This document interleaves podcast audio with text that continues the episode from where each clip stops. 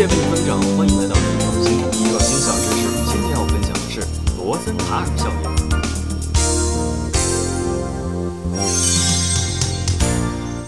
罗森塔尔效应也叫期望效应，是由美国心理学家罗森塔尔在小学里做了一个实验而得来的。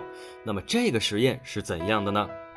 罗森塔尔在这个小学里进行了一个叫做预测未来实验，最终呢，从这些也就是选择了一些学生，煞有介事的断定你们的未来将更加优秀，然后将这批预测优秀的学生名单报送老师。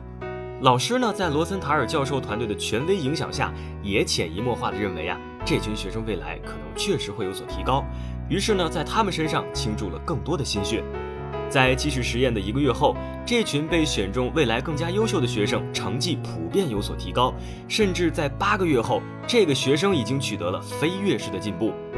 但老师和学生最后才知道，罗森塔尔教授选中的学生其实都是随机选择的，根本没有什么科学依据。这呀，其实是一种赏识教育。如果老师对学生抱有较高期望，学生从老师那里感受到鼓励，就会以积极态度来予以反馈，取得很大的进步。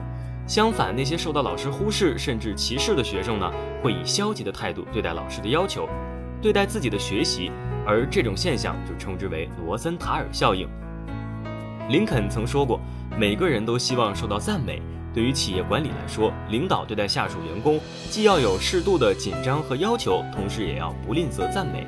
你会发现啊，适当赞美你的下属，他们会表现得更出色。同样的。赞美你的客户，也能获得不错的销售效果。好了，今天我们就分享到这里，下期见。